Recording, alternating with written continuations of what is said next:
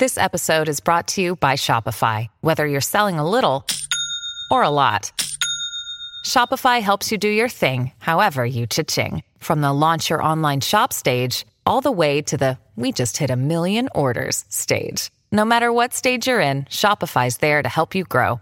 Sign up for a $1 per month trial period at shopify.com slash special offer, all lowercase. That's shopify.com slash special offer.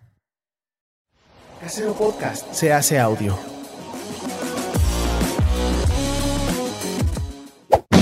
¡Chavos, banda! Este programa es patrocinado por ustedes mismos. Si quieren apoyar nuestro proyecto, lo pueden hacer por medio de Patreon en patreon.com diagonal herejes el podcast.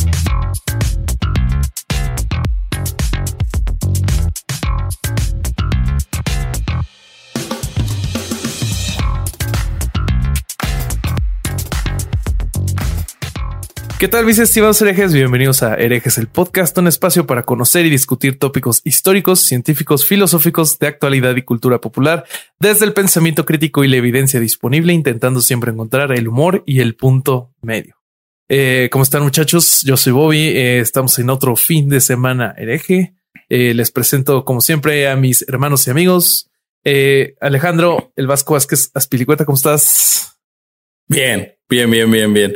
Me parece que vamos a, a tener un episodio muy divertido y muy, eh, muy interesante. Así que estoy contento. Estoy contento. Estoy usando la primer camiseta rosa o salmón de mi vida. En mi proceso de deconstrucción, toda mi vida dije que no iba a usar rosa y ahora tengo puesta una, así que me siento orgulloso de esa estupidez. Eh, y sobre todo porque me compré ropa después de, no sé, como 15 años más o menos, porque está toda rota la que tengo y porque estoy muy gordo. Así que son todos momentos, momentos de orgullo profundo para mí. Eh, te ves Sí, hermoso. sí, te sí, ves sí. hermoso. No, eso, Este- eso nunca, ni cuando nací. Cuando nací me pegaron en la cara en vez de en el culo. Este, Eh, lo peor, lo, más problemático de- de- del tema de la belleza es que mi mamá me dijo que era lindo desde chiquito. Entonces es como que crecí con confusión además. Y la disonancia bueno, cognitiva debe de haber estado fea. Sí, Mamá, muy me dura, dijiste que estoy guapo y nadie se El, me el acerca. sesgo de confirmación estuvo mamalón. Muy duro, muy difícil, muy difícil. Y ahora me va a escribir, cuando vea el capítulo, me va a escribir, sí, sos lindo, me va a poner. Ya, ya lo veo, ya lo espero. Queremos los screenshots, las capturas de Dale, pantalla. después se los mando. Eh, muy bien, también nos acompaña el James P. Sullivan de este Monster Sync llamado Herejes el Podcast. Alejandro. Está yendo al fondo del tarro de. Sí, sí, sí. Ya siento que ya no tiene otras opciones y ya está sacando acá pinches las. Nunca se me van a acabar, güey. Siempre se me va a ocurrir hay algo. muchas, hay muchas. ¿Cómo estás, Corsario? Muy bien, cabrón. ¿Y tú? Eh, nada, todo bien, güey. Qué, Ah, qué qué lindo bueno. eres por preguntarme. bueno. Primer episodio, llevamos que 63 episodios. Primera vez que me preguntas cómo estoy. 62, ¿no? 62. O 61. No sé, no sé. 61, este es el 61. Oye, pero, pero estoy seguro que en alguno de esos 60 anteriores te, te he contestado eso. No seas payaso, cabrón. Está bien. Es que el episodio que te vamos a dedicar a vos es el 69, Bobby. Estamos reservándolo. Uf, ya me vi. Solo que por el tamaño vamos a tener que juntarnos a los Vasco y yo No, porque no vamos a va a acabar. ser, va a ser un, un 138. No, Oye, Esto es, esto es más grotesco que el cien pies humano, güey.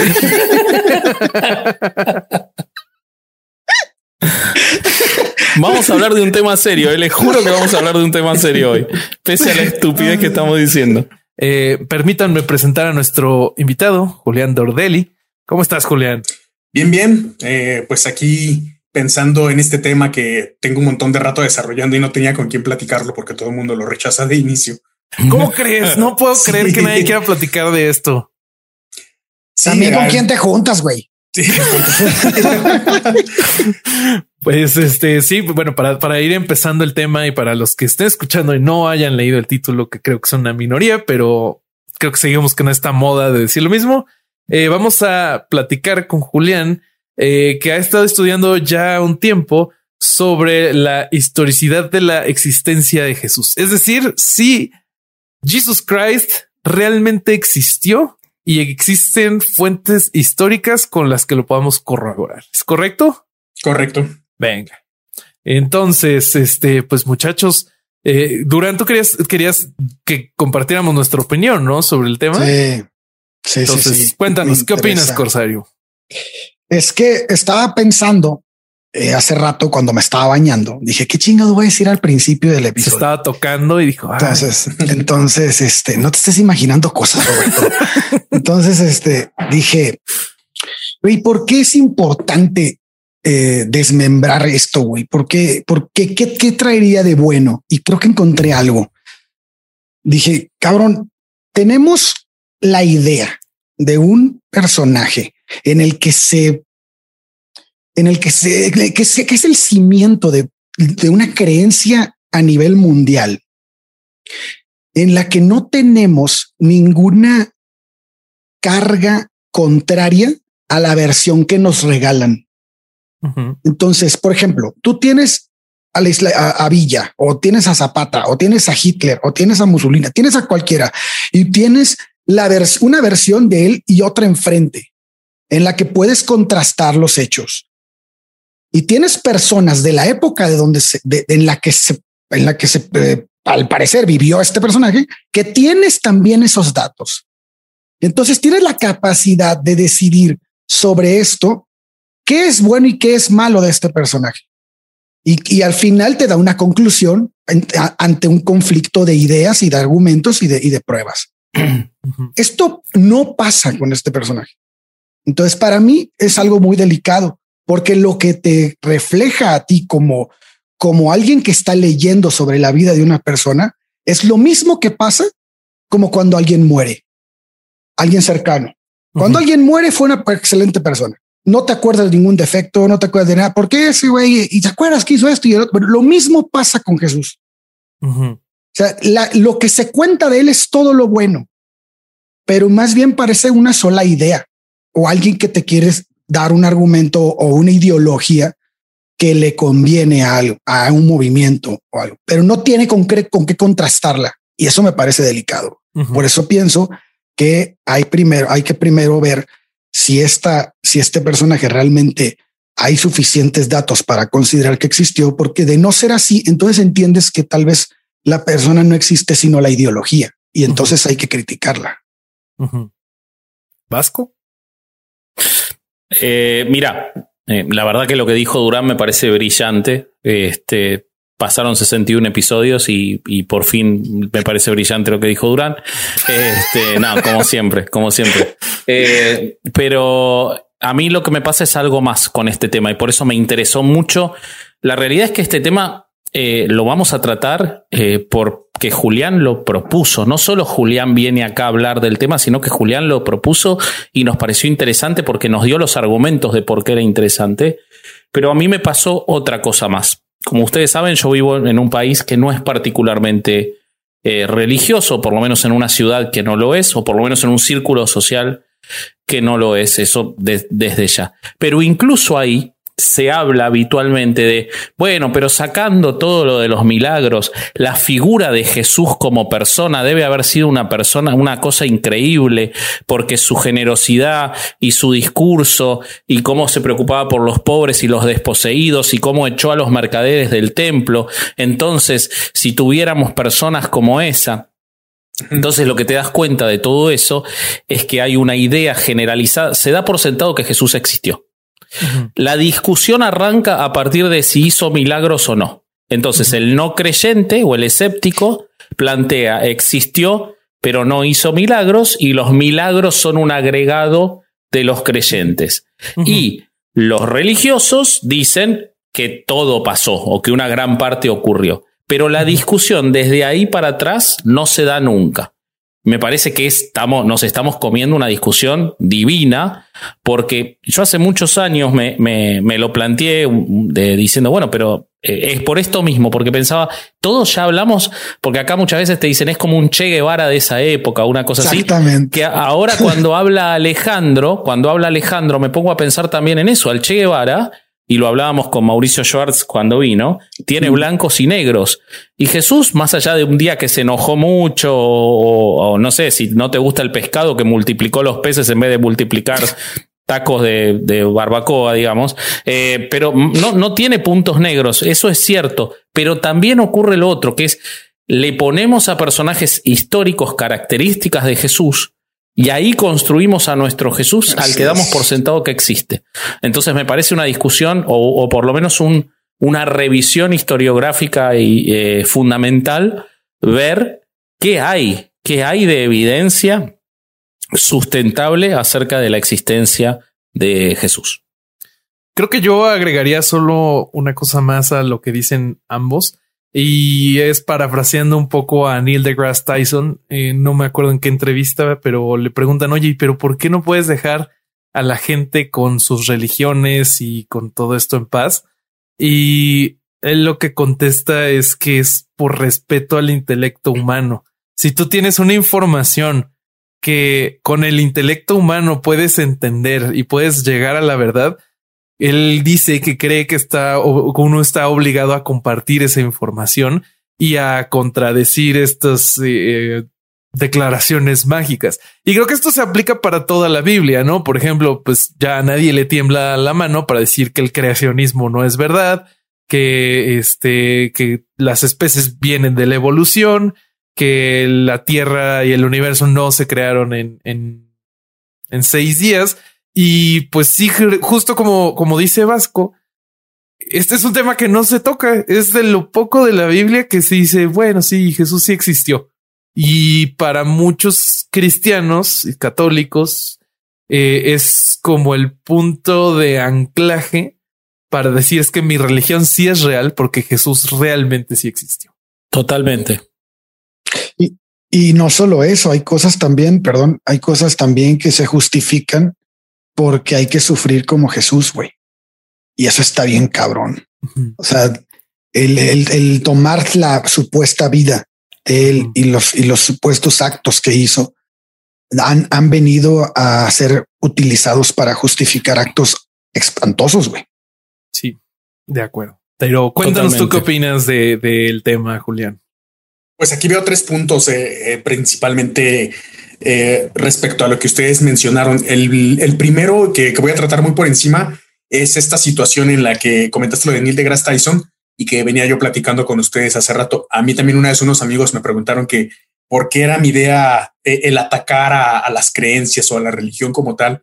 Y mi respuesta, obviamente sin llegarle para nada ni a los talones a Neil deGrasse Tyson, pero mi respuesta fue que en el momento en el que una ideología basada en un personaje te dicta qué debes comer, con quién te debes acostar, cómo debes pensar, qué días puedes o no puedes salir, qué debes pensar y, cosas así, en ese momento la ideología ya se vuelve una especie de ataque hacia tu individualidad y se vuelve se vuelve algo negativo. Entonces es por eso que hay que alzar la voz contra estas ideologías y contra estos personajes representantes de estas ideologías. Los, eh, los otros dos puntos que venía pensando es, eh, son más que nada referencias a, esta historicidad de Jesús. Creo que el primer momento en el que empecé a, investigar todo esto ya hace varios años y, y como abrir los ojos más allá de, si hizo o no milagros, sino si realmente existió como personaje histórico, fue una vez leyendo un artículo en un periódico que escribió Aaron Ra. Aaron Ra principalmente sostenía que la mayoría de las personas creen en Jesús porque está implícito. Y igual él tenía la misma tesis de que se cree en un Jesús a veces milagroso, a veces histórico, pero él decía que es algo que se da por sentado en la cultura occidental, que muchas veces ni siquiera lo cuestionamos e incluso algunos escolares eh, bien estudiados, bien educados, como el caso de Bart Ehrman, lo dan por sentado y a través de eso hacen su investigación sin siquiera cuestionar qué, eh, qué tan verídico podría o no ser. Y aquí es donde voy con la segunda referencia, creo que es un, un referente para todos nosotros, Christopher Hitchens. Por Él en algún momento habló sobre eh, una comparativa entre la existencia de Sócrates y la existencia de Jesucristo. de inicio, él lo que ideó fue que si descubriéramos que Sócrates no existió, toda la enseñanza de Sócrates y sobre todo la forma en la que nos enseña a pensar, a cuestionar y a deducir serían algo válido y algo importante. Pero de repente descubrir que lo que él llamaba el, rabino ilusionado, eh, una, mala traducción, pero más o menos él así lo llamaba, que no existiera, que no existiera Jesucristo, ya golpearía los cimientos de la civilización occidental. Más allá de eso, él dice que en caso de haber existido esta persona, eh, causaría un cisma, pues eh, a uno intelectualmente en la actualidad, pensar en que una persona sin ningún poder real, porque no tenía poderes, esto desafiaría las leyes de la física y no tendría ni siquiera caso comentarlo. Un ser humano normal, común, estaba buscando discípulos, gente que lo siguiera, dejando sus trabajos, dejando su familia, dejando sus ciudades para seguirlo a él con una ilusión, ya no sería nada más eh, un, engaño, sino tendría hasta cierto punto un grado de malicia. Suena Nexium, pero hace dos mil años. Sí, exactamente. eso, es algo que mencionaba Hitchens y me quedó muy grabado. Y de aquí desprendió dos vertientes eh, Hitchens diciendo que una de dos o existía y tenía esta malicia, o la más interesante y más plausible es que definitivamente no existía. Y algo que ayuda a cuestionarse mucho esto es que casualmente toda su historia narrada en, la, en lo poco que se puede narrar, porque prácticamente el Evangelio es la única documentación que hay y ya trataremos más adelante la documentación externa, pero eh, algo que Hitchens decía es que todo esto que se habla de, Jesús, de su vida, de su obra, de su nacimiento, está 100% inspirado en otro montón de deidades y figuras míticas, desde Mitra, Dionisio, Sargón de Acadia. Entonces no tendría como que mucho sentido creer que realmente existió una figura histórica que casualmente coincide en todos los puntos de su vida con figuras mitológicas de creencias y religiones eh, paganas o romanas del pasado. Eso pasó con Maradona nada más. Después no, no, no, no, pasó con otro.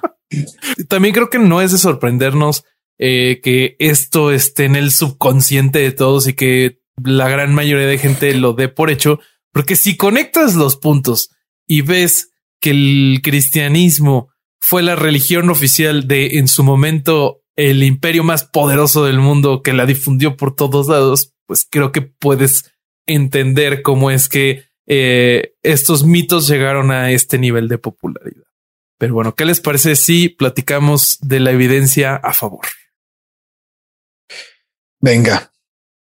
Pues entonces, Julián. Eh, bueno, ¿por dónde podemos empezar a saber o qué evidencia es la que nos presentan quienes tienen este argumento como la más fuerte?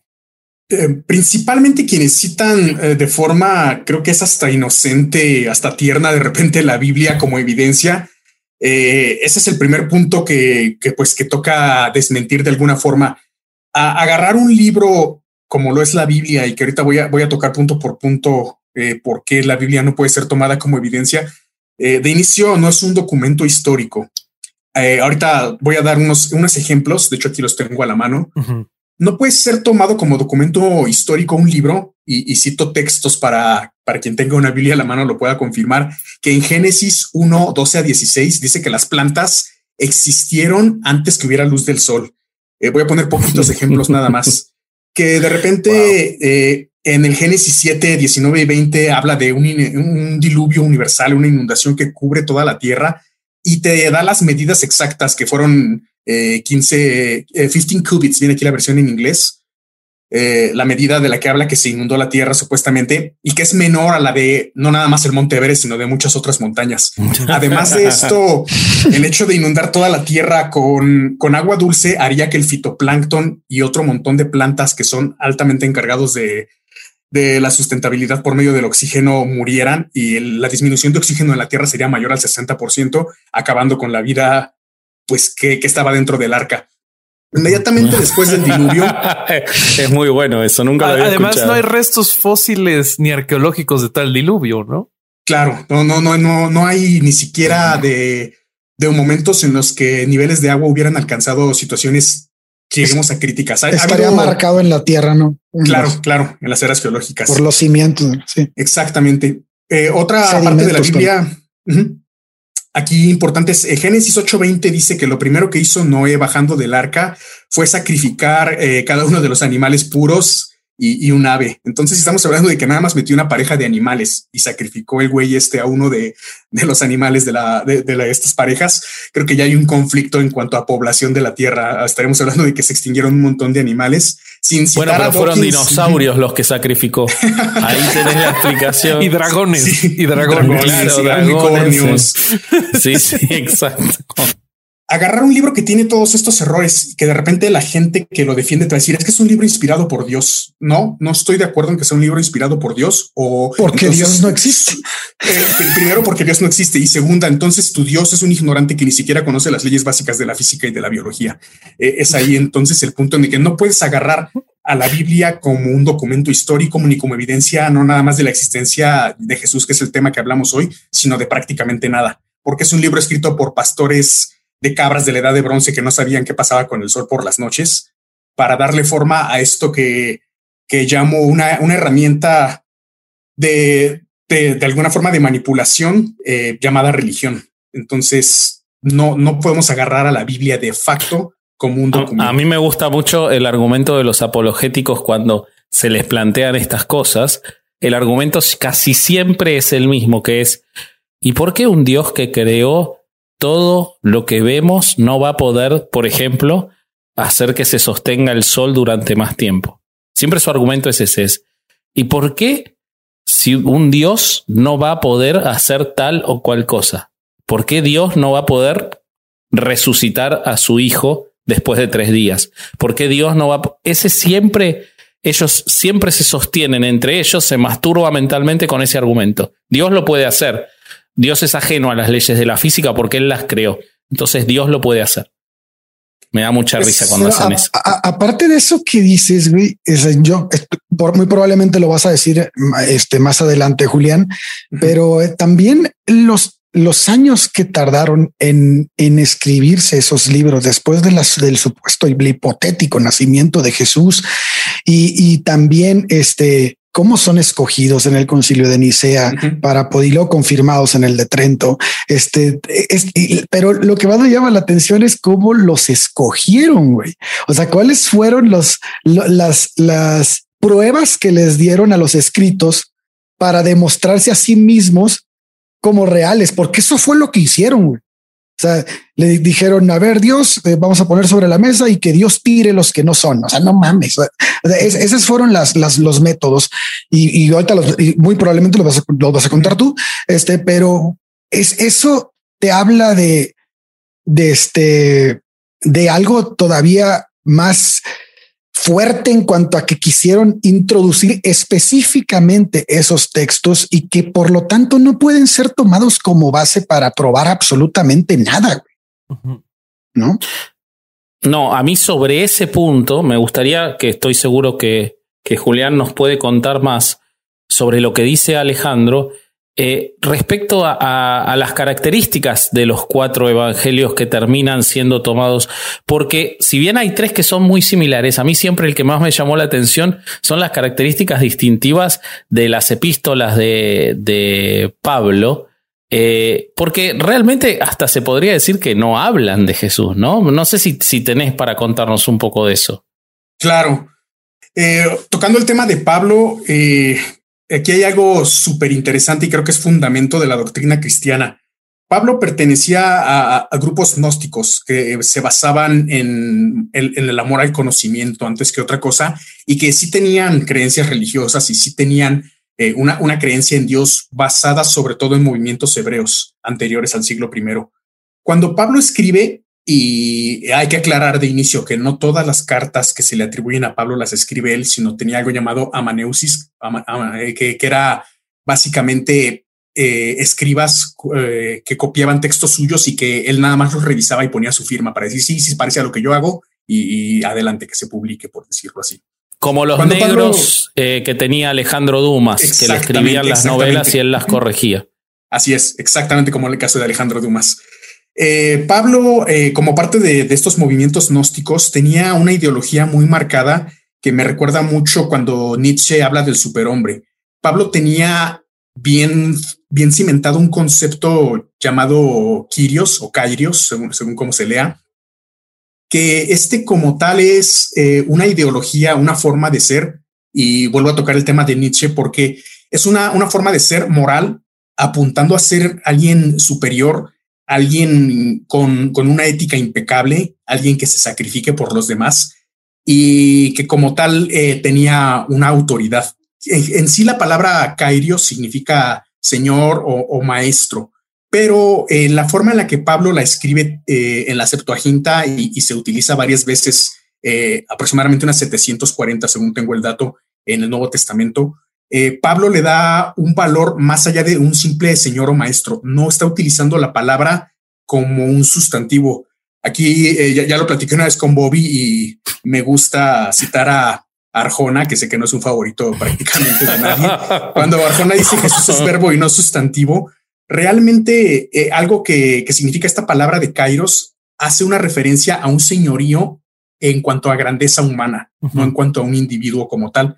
Hay un libro eh, por ahí que se llama La Cristología del Nuevo Testamento de Oscar Kuhlman, es de los años 50 o 60, donde habla muy claramente de esto. Uh -huh. Y las veces que se refiere el texto Kairos como tal, haciendo referencia a, a, una forma de ser y no a un individuo. Me recuerda mucho, ahorita que estábamos tocando el tema del Señor de los Anillos, cuando Gandalf dice la palabra melon para que se abran las puertas en Moria. Uh -huh. Ese melon élfico significa amigo, pero también tiene una connotación de confianza. Por eso es que se podían abrir estas puertas. Mm. Melon significa amigo, pero también es un amigo en el que confías. Entonces, por eso cuando Gandalf dice melon en El Señor de los Anillos, que no es menos mítico que la Biblia, eh, realmente está realmente, mejor. La neta, como texto hecho, está sí, más, más rico, ¿no? Muchísimo mejor, muchísimo. Eh, realmente la, la, idea de Pablo entonces es crear primero este concepto de Kairios eh, como un concepto, como un ideal a seguir, no tanto como un ser vivo, como un individuo. En general, en la Biblia, en ningún momento Pablo cita a un ciudadano, eh, a una persona llamada Jesús, mucho menos Jesucristo, sino únicamente al Kairios. Y tampoco y, describe pues, su vida en el detalle no de los vida, otros tres. Exactamente. Hay una noción en la que él lo, lo narra de forma preexistente como una especie de forma espiritual, pero no como un ser terrenal. Esto podría más o menos tener sentido con algo que se le llama cristología cósmica, que habla de que, y algunas ramas cristianas creen esto, de que Cristo existía en el cielo antes de haber sido enviado a la tierra como un arcángel y que este arcángel incluso tuvo enfrentamientos con el diablo, que fue el, quien lo envió a la tierra y todo, y después encarnó en la forma de Jesucristo. Eso suena bueno, los testigos de Jehová creen en eso. Exactamente, los testigos de Jehová. Los mormones. Eh, no estoy seguro de los mormones, pero los testigos sí.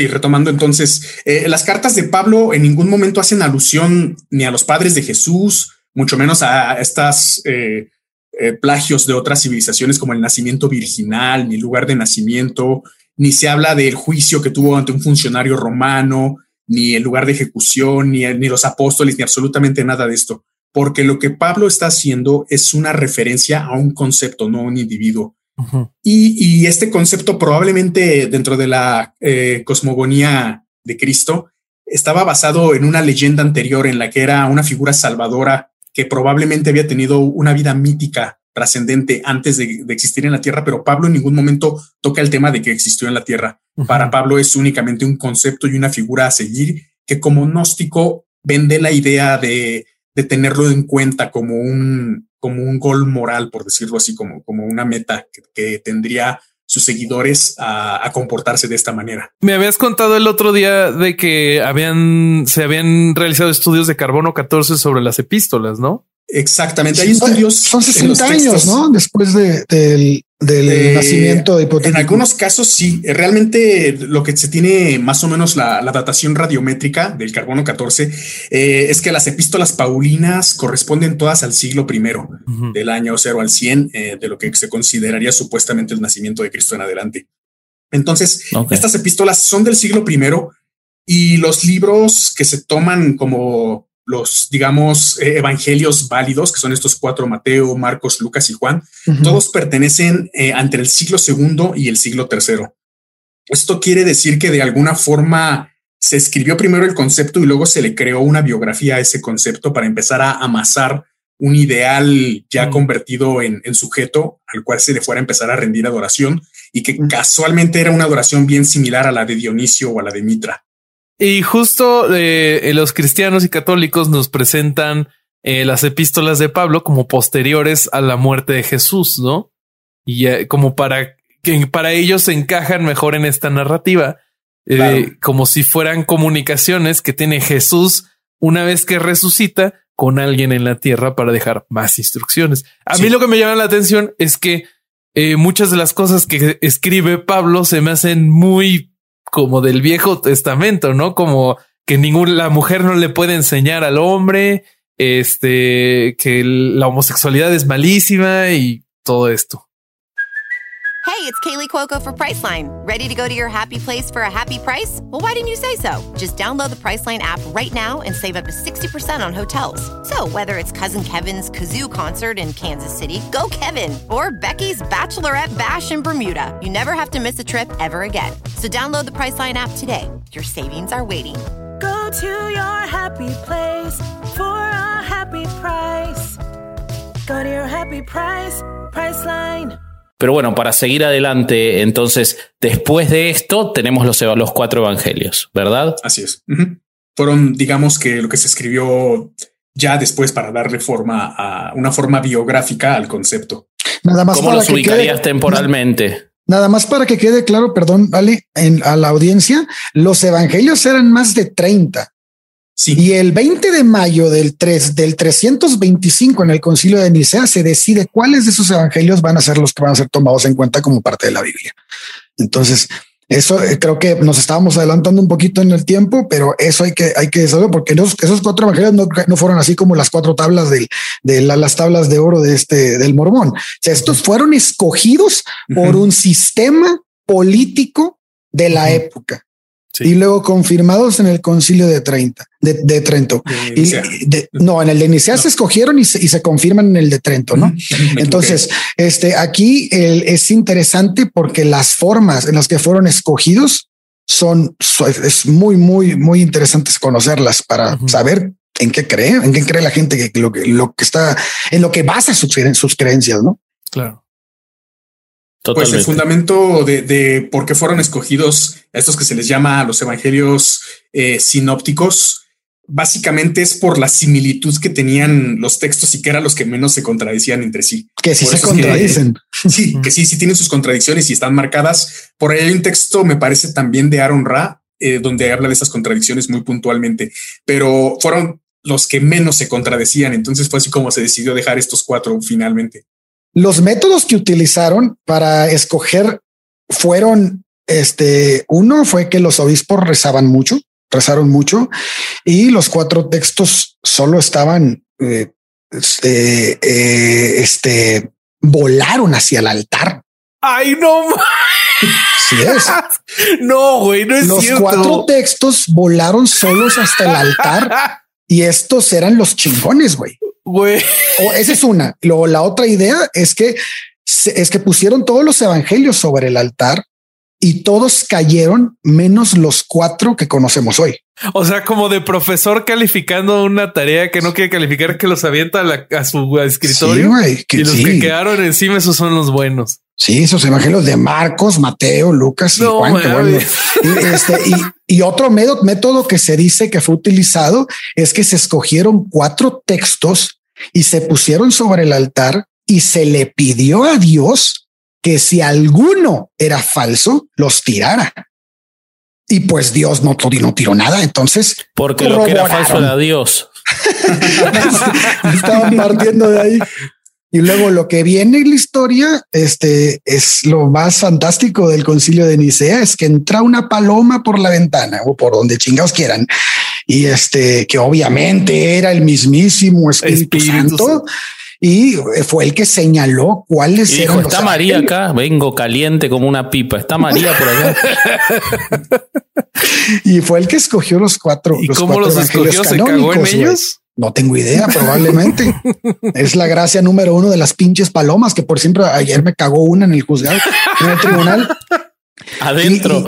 Hay que revisar no, no, es que está en el centro, güey. es que las, el, el, tribunal del centro es una, es una casa antigua que tiene patio grande sin ah. techo. Este, y bueno, este, esa, es, es, esa idea del, del, de la paloma entrando al, al concilio es una mamada, güey. Pero va pues, como todas las anteriores, güey. Pero cuando, cuando te, te, explican cómo fueron escogidos, dices, güey, aquí había una, una, una agenda política, ¿no? Para cuáles meter, ¿no? Y que bueno, como Julián nos está platicando, parece ser que se escogen para que encajen en la narrativa de este precedente, ¿no? Por la cosmogonía cristiana que, que, todavía no se establecía completamente, pero que había algunos gnósticos que creían el hecho de que Cristo hubiera vivido una vida celestial primero y que incluso, como mencionaron, eh, hubiera tenido hasta enfrentamientos con Satanás y lo expulsó a la tierra y, y todas estas cosas. Después fue darle esa forma basada eh, en esta ideología y crearle una biografía de cómo es que llegó a la tierra, cómo es que fue enviado por Dios para sacrificarse. Que igual ahí hay un punto bien interesante. Eh, cuando todos los puntos que mencionamos anteriormente de las ridiculeces del Génesis y demás, a veces se las he presentado a amigos o conocidos creyentes, me comentan que pues es que es sentido figurado, que todo esto es simbólico. Entonces esto estaría apuntando a que el sacrificio de Jesús fue hecho por algo simbólico y pues creo que ya no, ya no me han sabido responder. Más contradicciones. No, porque el sacrificio también es simbólico, te va a decir algo. por supuesto. y todo lo que no puedan probar. ¿Y, ¿Y, cómo viene la cuestión cronológica respecto de los, de los cuatro evangelios que terminaron quedando? Digamos, en, en adelante los cuatro evangelios, ¿cómo es la cuestión cronológica en cuanto a, a su eh, redacción? ¿Y cuáles son las fuentes, si es que se sabe de dónde, quién fue, digamos, el, uno tiende a pensar que tres son copiados de un primero, ¿no? Por su similitud. Pero ese primero, ¿cuál es? ¿En qué año fue? ¿Y, y de dónde sale? Digamos, de okay. dónde. Realmente, eh, estas personas, Mateo, Marcos, Lucas y Juan, tampoco hay ninguna evidencia de que hayan existido. Son nombres que se utilizaron para, pues, darles una autoría a estos evangelios, entre muchos otros, como mencionaron.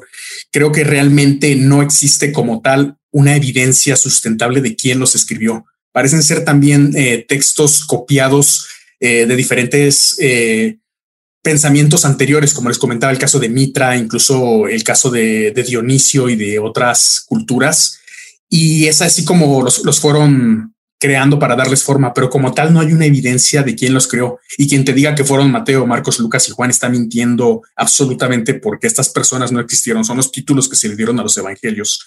Cronológicamente, de este lado de la realidad, el más antiguo de todos, eh, de acuerdo a la datación, sin que se sepa también al 100%, es el Evangelio aparentemente de Lucas, que data de aproximadamente del 175 eh, antes de, no, perdón, del 175 después de Cristo. En algunos casos hay quien dice que fue Mateo, que podrían datarlo entre el 150 y el 250 después de Cristo. Lo que es un hecho es que estos cuatro fueron todos eh, escritos y hay fragmentos grandes que se han encontrado y que son los que se, se les ha hecho la datación radiométrica eh, tal vez no del texto original como tal, pero de las copias que hacían los escribas al momento. Uh -huh. Y todos estos se han determinado que fueron creados alrededor de entre el siglo II y el siglo III, mientras que hay epístolas paulinas todavía del siglo I. Entonces sí es evidente que la datación radiométrica nos indica que de alguna forma es eh, completamente natural entender que se creó primero el concepto y después la biografía. Uh -huh. Toda la evidencia apunta a que esto se escribió después y no se sabe realmente quién lo escribió. Estos son títulos, lo de Mateo Marcos. No existe la posibilidad entonces, teniendo en cuenta que el más antiguo de los evangelios podría ser entre el 150, el 175 y el 200 después de Cristo. Es decir, estamos hablando que en una cultura en la que la tradición era principalmente oral, se está recopilando, yo creo, o, o, digo, eh, podría ser una posibilidad, un relato folclórico más allá de agregarle las condiciones de otras deidades. Y esto lo planteo teniendo en cuenta que, eh, y seguramente hablarás más adelante de esto, pero quiero dejar planteada la cuestión, Flavio Josefo, que es el único historiador que supuestamente habla de Cristo, eh, es anterior a la redacción del primero de los evangelios. Es decir, uno podría incluso considerar que quien redactó estos evangelios, además de darle forma al Kairos, eh, ya había recibido la misma información folclórica que recibió Josefo, pero ya muchísimo más deformada por el paso del tiempo y el boca en boca, ¿no?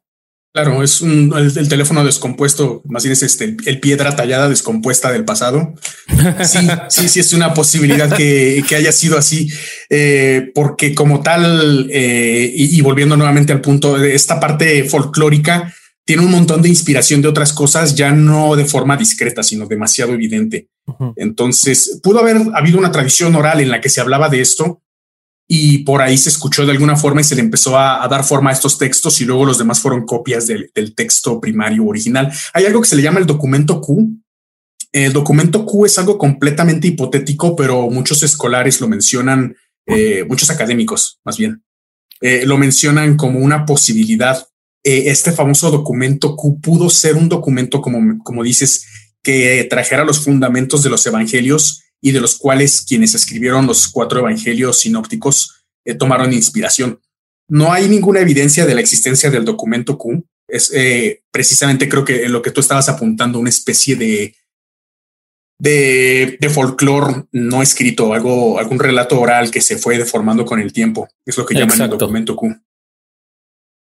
Sí, y porque también está contemporáneo a esa época, eh, digamos, muy posterior a esa época, pero hay quienes hablan de que existieron los registros de Poncio Pilato respecto del juicio de Jesús, que sin explicación alguna, no existen más y desaparecieron. No se ha hablado de ni un incendio ni de nada por el estilo. Simplemente desaparecieron, pero sí se refería que hay quienes refieren que en algún momento existieron sin dar evidencia al respecto. Entonces, eh, lo que pareciera y, que lleva a uno a un argumento circular es que se generó una tradición oral en la cual se construyeron las características de un personaje. Ahora veremos eh, qué hay de histórico sobre esa parte de la construcción.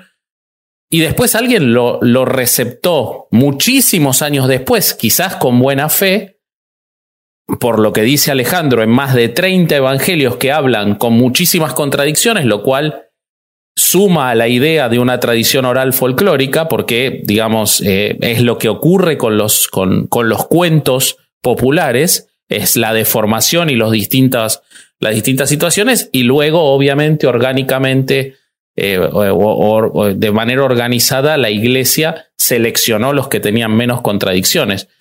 Ah, digamos, de, de tu relato hasta ahora, uno tendería a pensar más en eso que en, en la referencia de un personaje histórico, ¿verdad? Claro, es que creo que son tres puntos eh, muy, muy básicos que podríamos tratar aquí y los voy a, nombrar para luego desmenuzarlos. Eh, primero el testimonio Flavianum, el de Flavio Josefo, después el de Tácito y finalmente lo de, la, eh, lo de Poncio Pilato. primero vamos a hablar del testimonio de Flavio Josefo. Es un texto que literalmente lo que dice es Apareció en este tiempo Jesús, un hombre sabio, si en verdad se le puede llamar hombre, fue autor de hechos sorprendentes, maestro de personas que reciben la verdad con placer y, otras tantas cosas que, habla sobre, él, diciendo que era el Cristo, el Mesías, eh, que algunos de nuestros hombres, haciendo referencia a los romanos más eminentes, lo acusaron ante Pilato y demás, que Pilato lo condenó. Esto es lo que es como tal el testimonio flaviano.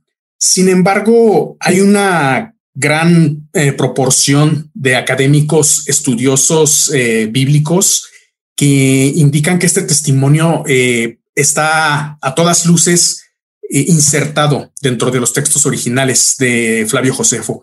Creo que la primer fuente que se puede citar de, esta forma y que lo hace en uno de sus libros Robert Price es que esta interpolación de, de ingresar este texto pues a todas luces es obvia porque Josefo por la mentalidad que tenían en ese entonces los romanos y la gente educada como los historiadores y demás, y el desprecio que tenían hacia el pueblo hebreo, no habría podido representar a, Jesucristo como, como un moralista eh, bueno y como una persona que, que realizara milagros, ni como un hombre importante, ni nada, sino como el Cristo. como el Cristo, exactamente. Tendería eh, absolutamente a demeritarlo. Yo agregaría a eso que Flavio Josefo era judío y además era un ciudadano romano, güey. O sea, animarte a decir, eso. en esa época. Ay, cabrón. O sea, y estés vivo, puta madre. O sea, que has sobrevivido a decir eso. Está Vamos, vamos, si les parece, a ubicar quién fue Flavio Josefo antes de seguir. Flavio Josefo fue un guerrero judío eh, que luchó contra el imperio romano para luego convertirse en ciudadano romano que pasa gran parte de su vida en Roma, no en Jerusalén. Nace en el año 37, se supone que muere en el año 100, es decir, podría considerarse cercano a la existencia de, de Jesús, aunque yo relativizaría la idea de cercano porque la facilidad con la que se deforman los relatos en uno o dos años, trasladado a los casi 40 años que pasaron entre la muerte de Cristo y la redacción por parte de Flavio Josefo de sus textos, pueden llevar a, suponer que, sea eh, parte de, un, de algo que él escuchó y no de algo necesariamente que él tuviera evidencia.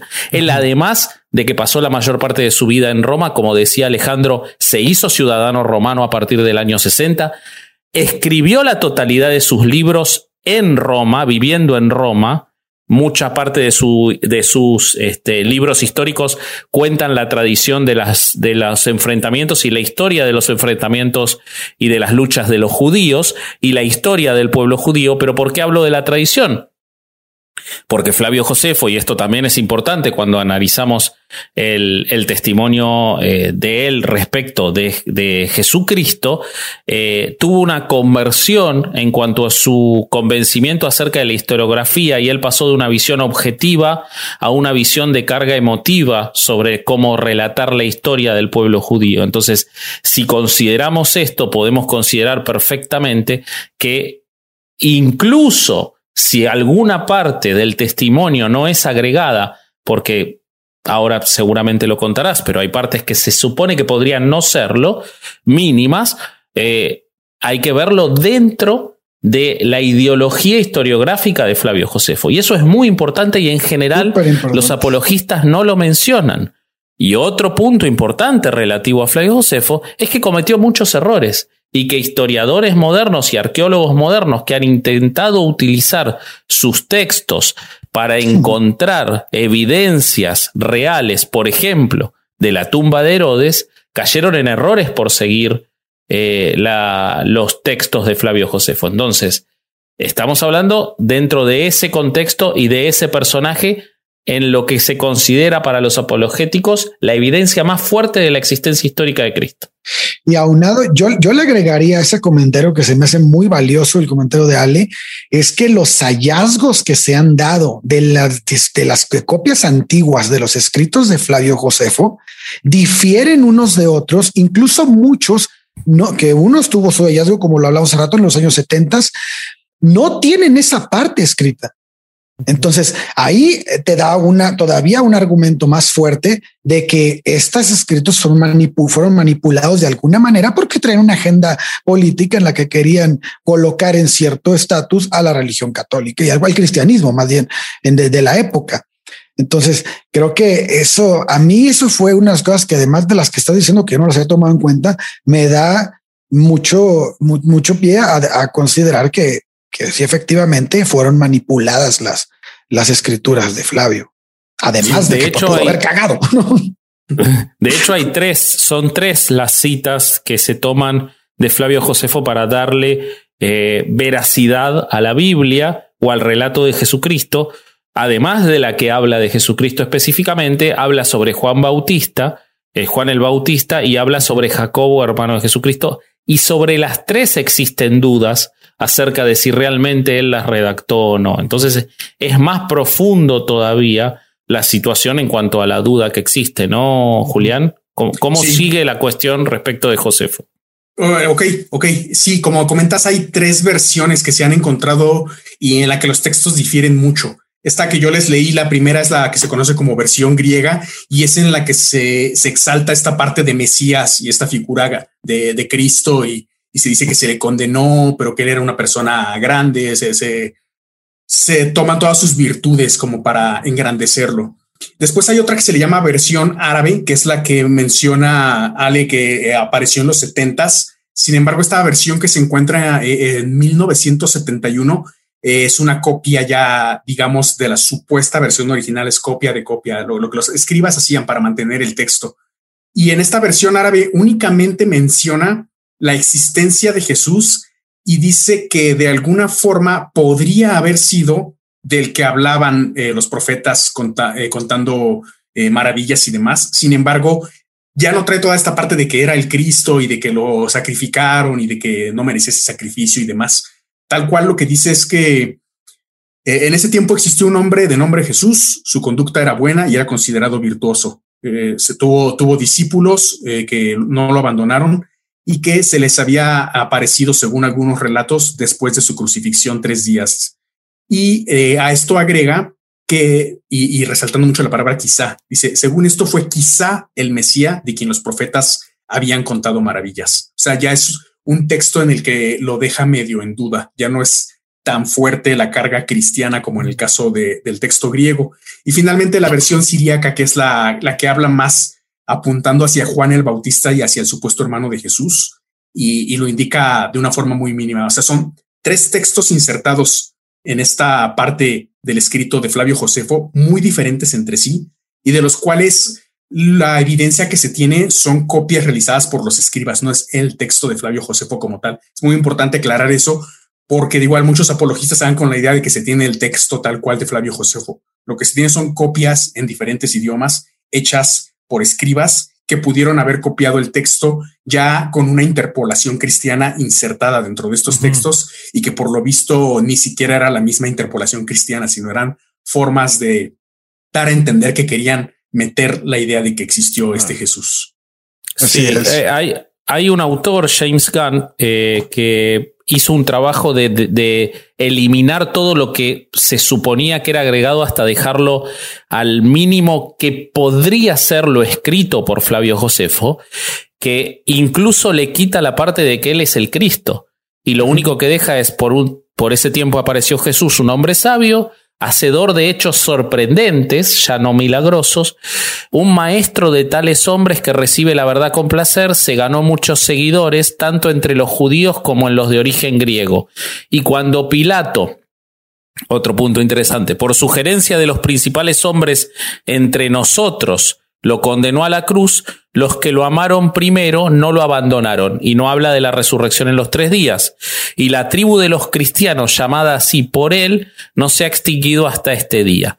Ahora, lo que hay que recalcar también de esto es que eh, Flavio Josefo, eh, no sé si él, probablemente sí, porque dicen que era un hombre muy soberbio, pero sin duda quienes lo quienes lo citan permanentemente para darle veracidad a Cristo, caen en una eh, falacia de autoridad, porque Flavio Josefo escribió con muchas fuentes sobre las guerras judías en las que él participó, que fue su primer libro, porque él tenía las fuentes directas, él había participado, pero subido a esa capacidad de haber escrito eso, luego empezó a escribir sobre la historia de los judíos desde Roma, sin que sepamos realmente cuáles son las fuentes por las cuales él conocía lo que contaba. Porque realmente no era la época en la que se pusieran las fuentes y porque definitivamente él no puso ninguna fuente sobre Jesús. O sea que aún tomando ese, suponiendo y dejando de lado que esa pequeña parte no sea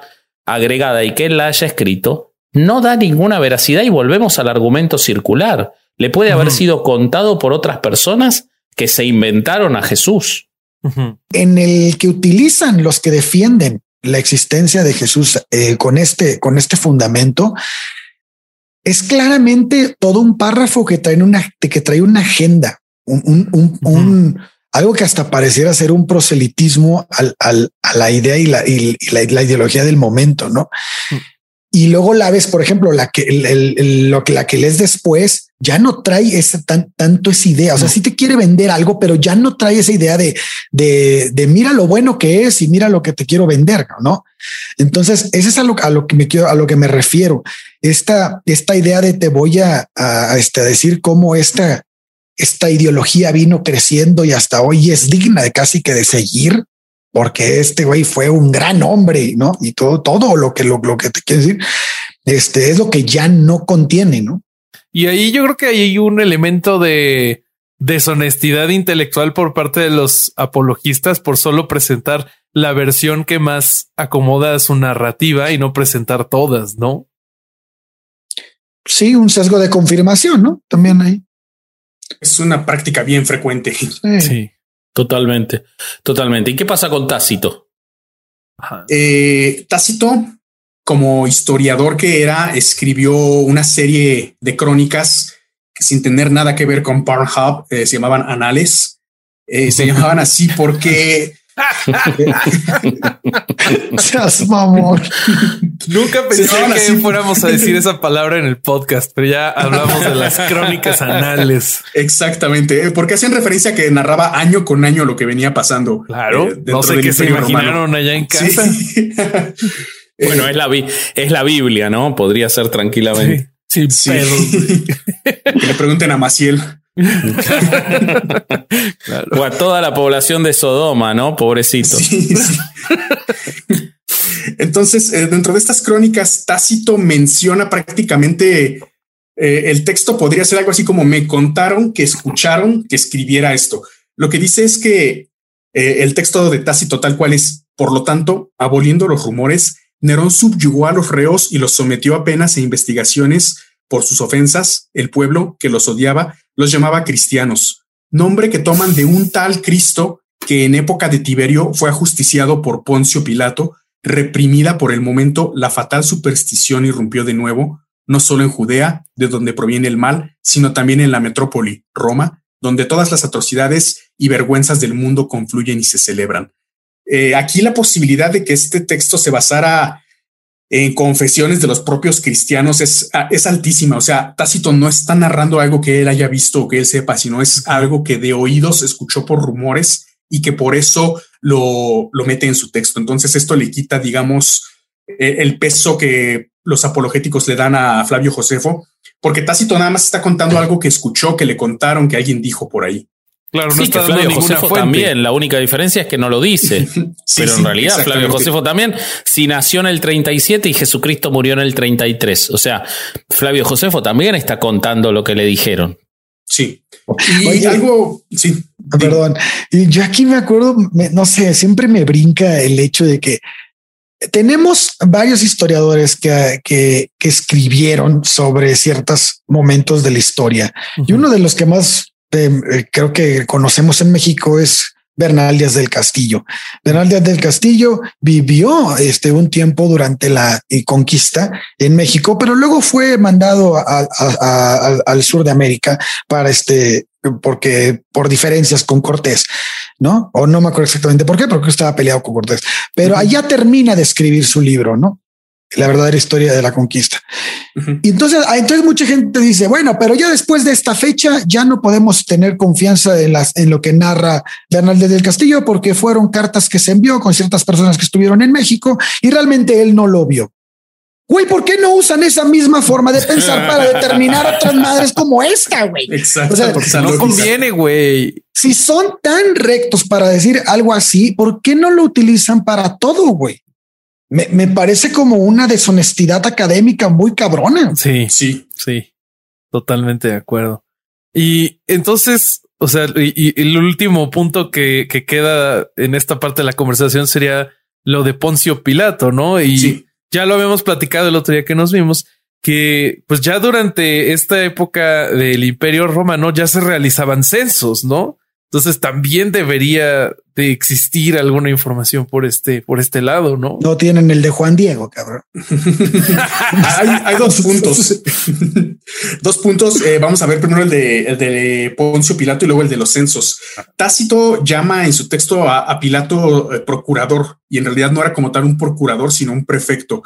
Eh, y es importante recalcar esto porque Roma es el antecedente de lo que yo llamaría Big Data, lo que actualmente conocemos como Big Data. Roma fue quien a su manera y con las eh, precariedades de la época comenzó de alguna forma a tener datos y datos y datos y censos e información de todo lo que podía. Y casualmente de todo lo que está alrededor de Cristo es de lo que no hay información. Bien raro. Sí, bien raro. Eh, Dentro de estos archivos, pues, lo único que más o menos se tiene como evidencia de la existencia de Pilatos es eh, la famosa roca de Pilatos que se descubrió en 1961 por un grupo arqueológico liderado por el doctor Antonio Frova.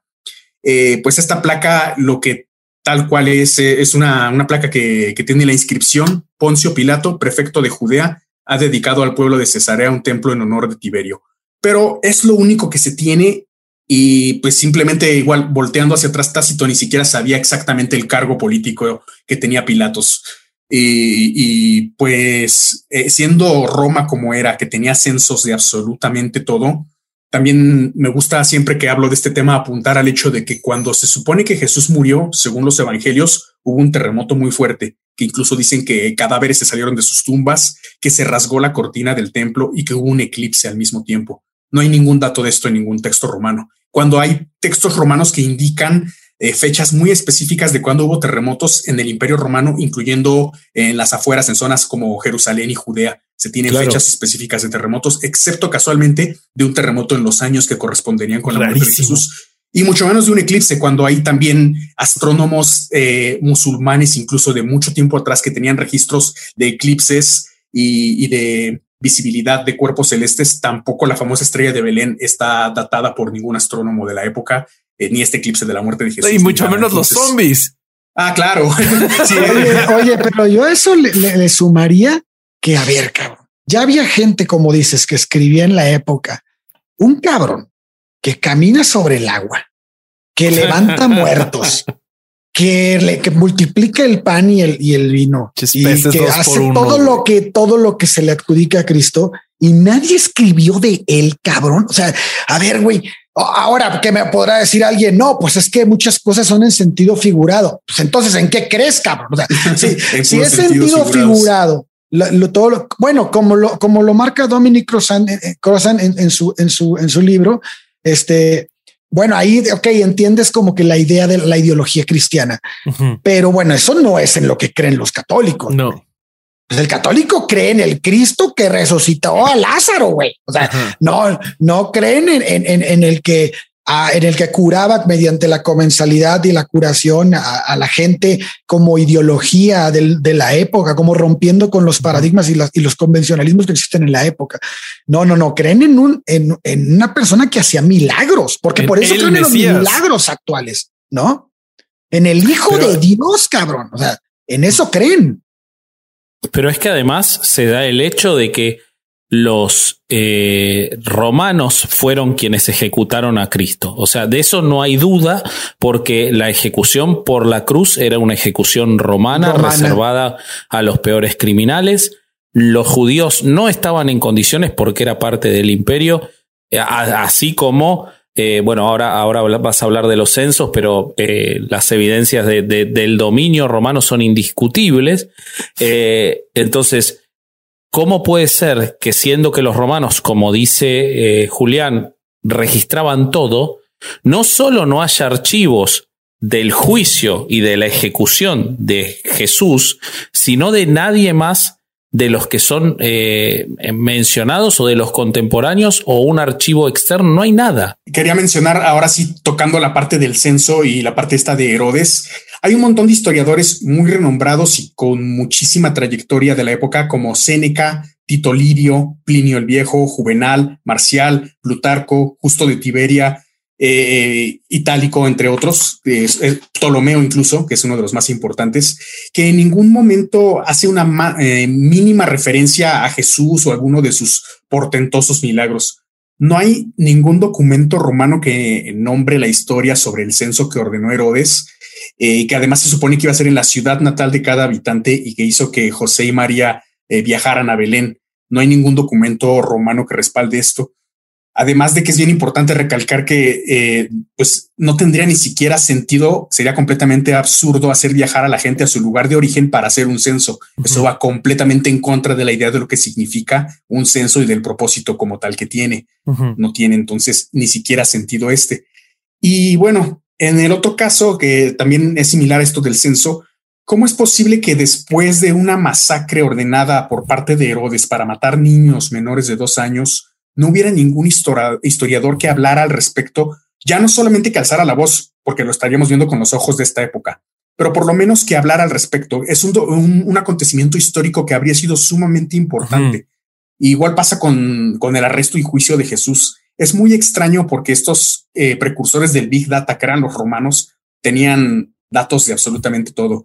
Pero como mencioné hace rato, casualmente cuando se trata de algo que rodea a Jesucristo, es cuando no hay datos o desaparecen o son borrosos o son interpolaciones o cosas así. E, esto del censo es bien importante porque sí había censos romanos y no hay ningún dato que registre lo que se narra como tal en la Biblia. Y creo que también lo de la matanza de los niños habría sido Eh, igual no habrían puesto el grito en el cielo como en esta época, pero habría habido quien hablara de eso. Era un, un acontecimiento sumamente importante como para que no se hablara de ello. Sobre todo es muy llamativo teniendo en cuenta la cantidad de trozos de la cruz que hay esparcidos en el mundo, la cantidad de clavos de Cristo que hay esparcidos en el mundo, eh, y que no haya este, documentos de ni registros. Bueno, además de que aparte los judíos no envolvían en, esas túnicas, ¿no? Con lo cual es más llamativo todavía. Pero em, la realidad es que uno piensa todo lo que sí hay que es apócrifo y la nada que, porque sí, se, sí existen los eh, registros, por ejemplo, de Pilato que se han demostrado que son apócrifos. O sea, apócrifo, como para demostrar la veracidad, hay un montón y sin embargo no hay nada real. Es decir, más allá de la evidencia, como decía al principio, sobre la veracidad que es pobre, la evidencia sobre la falsificación es abrumadora. ¿Por qué se va a hacer un esfuerzo tan grande de falsificarse a un sujeto eh, si no es porque, como decían ustedes antes, como decía Bobby antes, eh, ha sido la religión de los imperios desde el año 100 eh, hasta nuestros días, ¿no? Entonces se ve un esfuerzo de falsificación muy, muy, muy fuerte para sustentar la idea de un sujeto sobre el que casi no hay, eh, o sobre el que no hay evidencia creíble. Oye, Julián, y entonces, en esta búsqueda de evidencia de si realmente existió, ¿queda alguna pieza más que podamos examinar? Ok, sí, creo, aparte de, hay gente que te va a citar de repente el santo sudario, lo cual ya no raya en la siquiera evidencia eh, cuestionable, sino en lo ridículo, porque ni siquiera tenía la cara de, de una persona hebrea de la época, sino se parecía más a Francesco Totti o a Gabriel Batistuta. Eh, eh, y, bueno, ya todo esto que envuelve alrededor de, de, la vida y obra de Jesús, de repente se empieza a parecer a un montón de otras cosas que existían antes y que existen también después ahorita. Para esto, hay un escritor soldado británico llamado Mayor Fitzroy Richard Somerset, cuarto varón Raglan, eh, por como tal se, él se hacía llamar Raglan, quien además de todo era autodidacta, entonces todo lo que escribía prácticamente era basado en su propia investigación, que era investigación real basada en metodología. Él en algún momento, eh, trabajando para el Real Instituto de Antropología eh, Británico, entre muchas otras organizaciones, crea un libro que se llama El héroe, en el cual se inspiró después Joseph Campbell para crear el héroe de las mil caras y que es el fundamento que George Lucas leyó durante el tiempo que estuvo en el hospital para hacer Star Wars. En este libro, eh, algo de lo, lo más interesante que habla es la famosa escala de Raglan. En esta escala dice que todos los héroes eh, contemporáneos, modernos y del pasado siguen un modelo o un patrón. Y crea entonces el 22 puntos como arquetipos 22 características comunes que comparten la mayoría de estos héroes y que se le atribuyen casualmente en su gran mayoría también a Jesucristo. Eh, analizándolos rápidamente, voy a, citarlos así sin pararme para luego ver algunos ejemplos. Estos 22 parámetros fueron, eh, primero, la madre del rey es una virgen de sangre real. Su padre es un rey. Este rey a menudo es pariente de la madre. Las circunstancias de su nacimiento son inusuales. Se le adjudica ser hijo de un dios o una divinidad. Después de su nacimiento se intenta matarlo, usualmente por su padre, su madre, un abuelo o una figura de autoridad, pero es salvado de ese intento. Es criado por padres postizos en una tierra lejana, no se conoce nada de su niñez, al alcanzar la edad adulta regresa o viaja a su futuro reino. Obtiene una victoria sobre un rey, un gigante, un dragón, una bestia salvaje o algo parecido, y luego se casa o se une con una princesa, generalmente suele ser la hija de su predecesor. Se convierte en rey, por un tiempo reina sin inconvenientes, dicta leyes, pierde el favor de los dioses o, de sus seguidores, es exiliado, encuentra una muerte misteriosa, usualmente en la cima de una colina, no tiene hijos o si los tiene, estos eh, no lo suceden, su cuerpo no es enterrado y sin embargo tiene uno o más sepulcros sagrados. Entonces, de acuerdo a esta escala de, de Raglan, unos ejemplos, eh, por ejemplo, Teseo en la mitología griega cumplía con 20 de estas 22 características. Eh, Superman, eh, Kalel, con 17. Anakin Skywalker cumple con 18 y Jesucristo con 19. Entonces, como pueden darse cuenta, es un arquetipo muy, pero muy, muy marcado. Y bueno, más adelante Raglan eh, afirmó que omitió a Jesús dentro de su libro para evitar conflictos con los editores, sobre todo. En mi caso personal, como aficionado a los cómics y a, Superman, más allá de profundizar en el tema del cómic y el cine, hay unos eh, ejemplos que me gustan mucho en los que es, hay un paralelismo extremadamente marcado entre Superman y Cristo, por ejemplo. Eh, primero el nombre Kalel, el sufijo el hace referencia a un vocablo que se utilizaba en el pasado para nombrar a la divinidad de ahí viene la palabra Elohim, que utilizaban los hebreos antiguos para llamar a Dios. Y también eh, hay una derivación griega después que es Helios, que es como tal el sol. Este nombre primordialmente viene de cultos muy arcaicos en los que se adoraba al sol. Digamos que de alguna forma es la forma primaria y más primitiva en la que se nombra a un dios inspirado en el sol. Entonces, Kalel comparte este sufijo con los ángeles que mencioné hace rato, como, como el ángel Gabriel, el arcángel Miguel, etcétera. Luzbel. Luzbel también, claro. Tiene eh, su padre divino con el mismo sufijo que es Sus padres adoptivos en la tierra, eh, Marta y Jonathan Kent, aunque en el caso de Jesús uno era padre adoptivo y la otra más bien era un vientre de alquiler, pero comparten esta En la película de Superman Returns de 2006, que es medio mala, pero tiene sus partes interesantes, hay una frase con la que abre la película que parece literalmente un pasaje bíblico. Quien lo escuche y no sepa que estamos hablando de Superman, creería que se está citando un texto bíblico.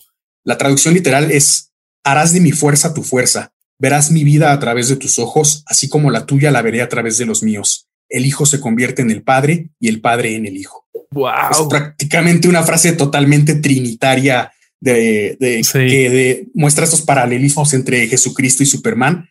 Y bueno, en las versiones más actuales que cinematográficas de Superman, sin meterme mucho al cómic porque hay un montón de editores y versiones, me gusta mucho el paralelismo, ahí sobre todo a nivel artístico que hay en Batman contra Superman.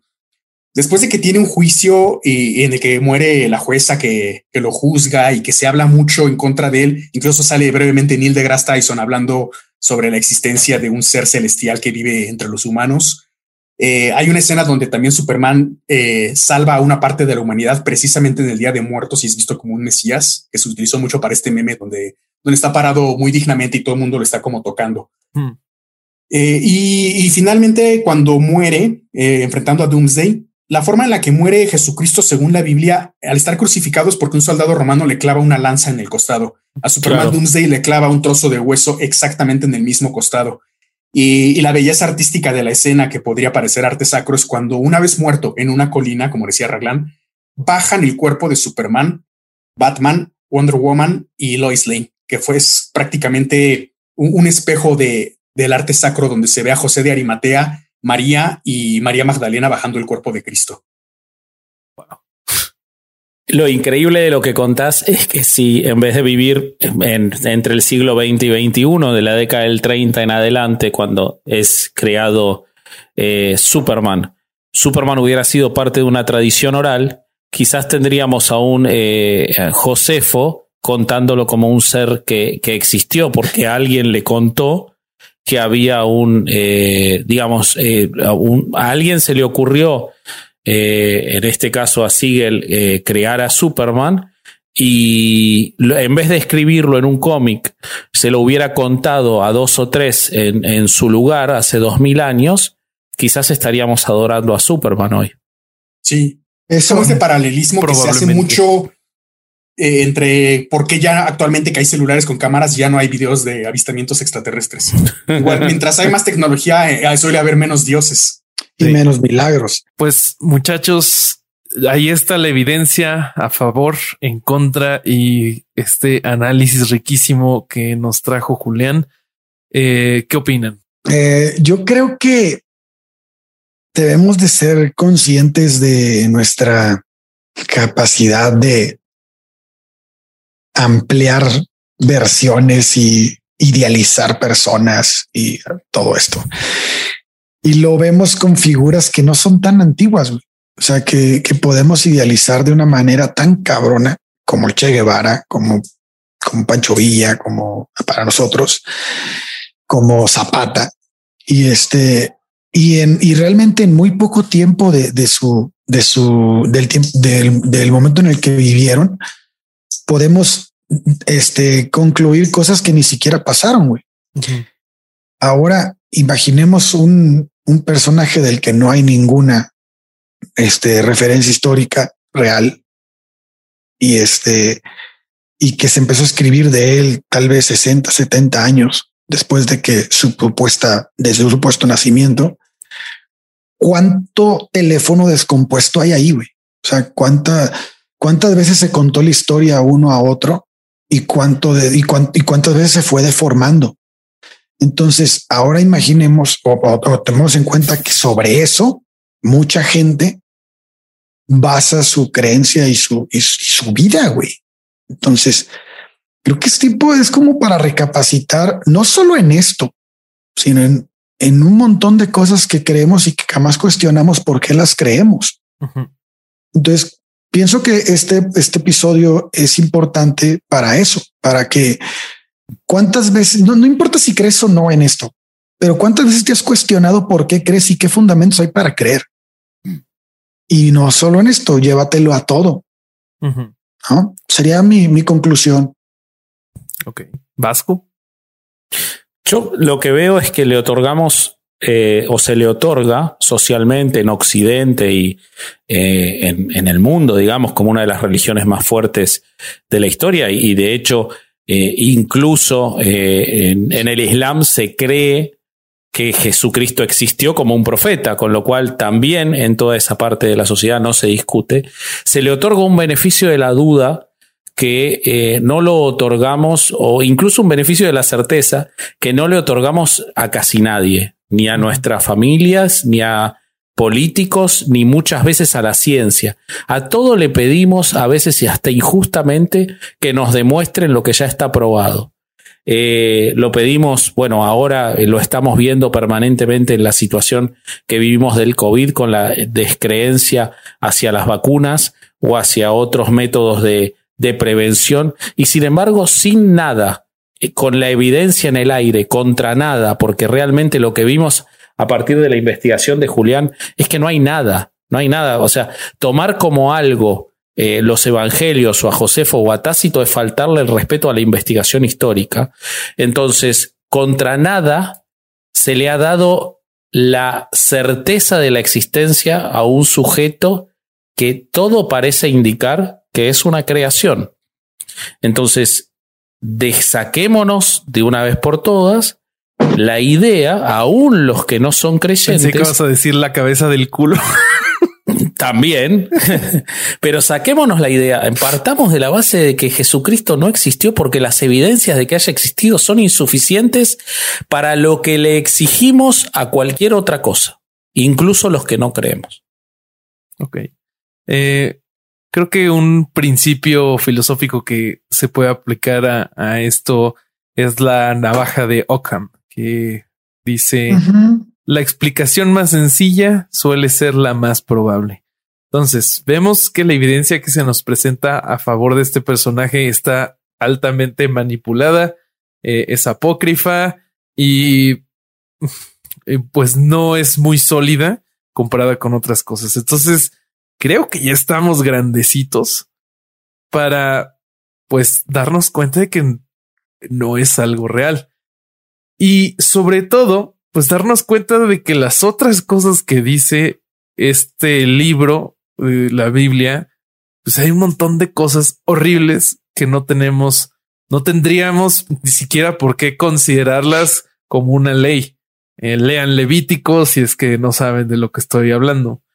Y creo que hay muchos mejores expositores de filosofía, de moral, en, en, en la historia de la humanidad que deberíamos de tenerlos eh, en, en, una, en un lugar mucho más alto que este libro, pero no es así por el trabajo que se ha hecho para la popularización y para que se tenga como eh, como esta, como a ciencia cierta, es aceptado casi universalmente en, en nuestra sociedad. Pero bueno. Yo le agregaría ahí la navaja de Hitchens, güey. Claro, la navaja de Hitchens, por si no la conocen, lo que es presentado sin evidencia puede ser refutado sin evidencia. Eh, Julián, ¿tú qué opinas? Sí, exactamente. Estaba también rondándome en la cabeza la navaja de Hitchens.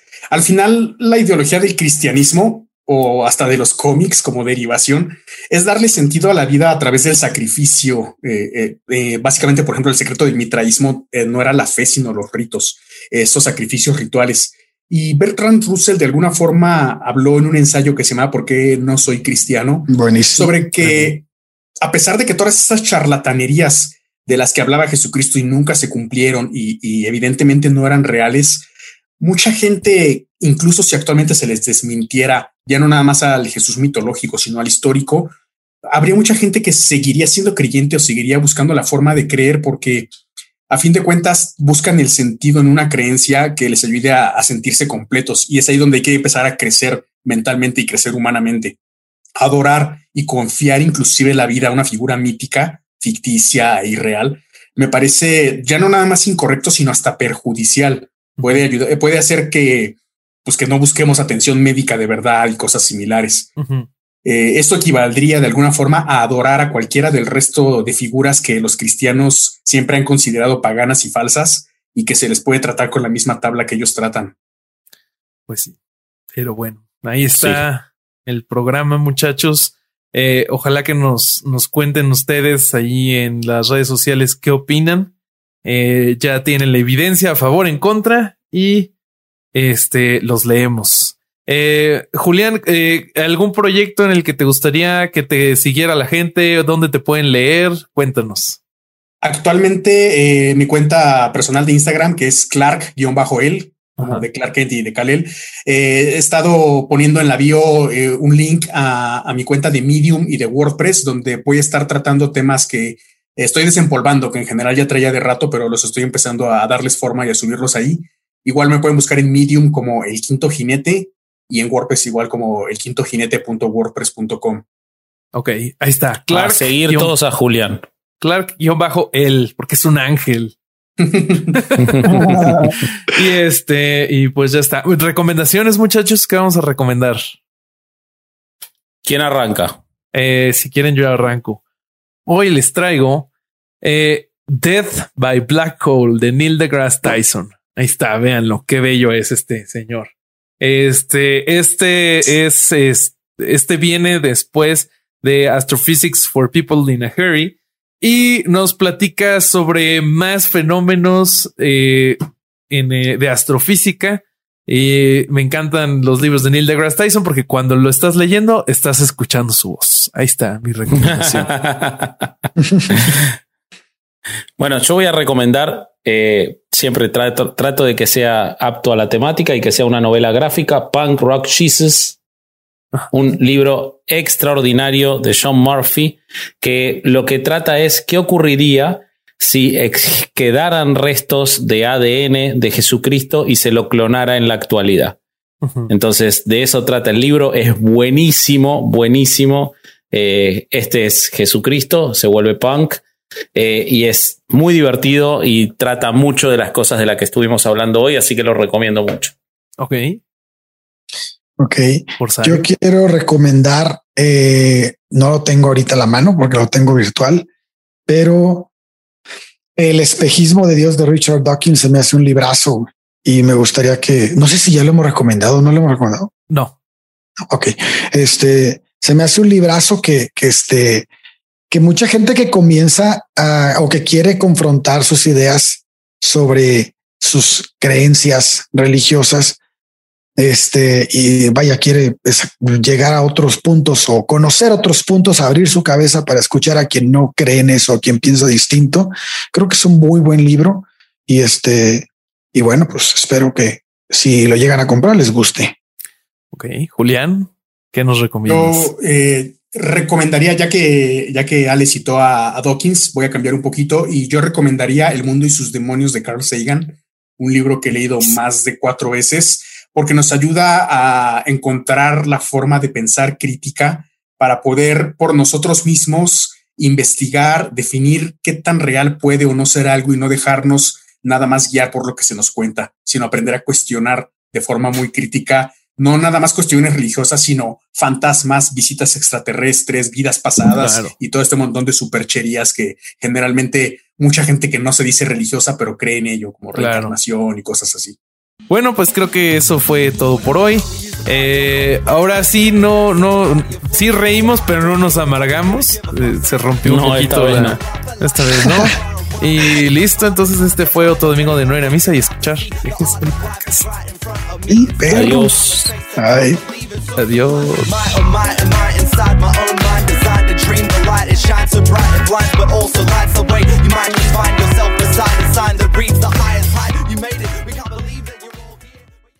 Hey guys, it is Ryan. I'm not sure if you know this about me, but I'm a bit of a fun fanatic when I can. I like to work, but I like fun too. It's a thing. And now the truth is out there. I can tell you about my favorite place to have fun Chumba Casino. They have hundreds of social casino style games to choose from, with new games released each week. You can play for free anytime, anywhere. And each day brings a new chance to collect daily bonuses. So join me in the fun. Sign up now at chumbacasino.com. ¿Estás listo para convertir tus mejores ideas en un negocio en línea exitoso? Te presentamos Shopify. Tal vez no lo sabías, pero nuestro podcast More Than Mamis es un negocio y lo empezamos por supuesto para desahogarnos y hablar sobre la maternidad, no para convertirnos en expertas de ventas y del e-commerce. Así que sí, necesitábamos ayuda para vender nuestro merch y poner en marcha nuestra tienda. ¿Y cómo suena con Shopify? Llegó otra venta. Shopify es la plataforma de comercio que está revolucionando millones de negocios en todo el mundo. Ya seas un emprendedor desde tu casa o desde donde sea, Shopify es la única herramienta que necesitas para iniciar, administrar y hacer crecer tu negocio sin dificultades. Con Shopify puedo gestionar pedidos, envíos y pagos desde cualquier lugar, brindándote toda la información y estadísticas de tus ventas al detalle. Regístrate para un periodo de prueba con tan solo un dólar al mes en shopify.com barra sonoro, todo en minúsculas. Ve a shopify.com barra sonoro para llevar tu negocio al siguiente nivel. Shopify.com barra sonoro.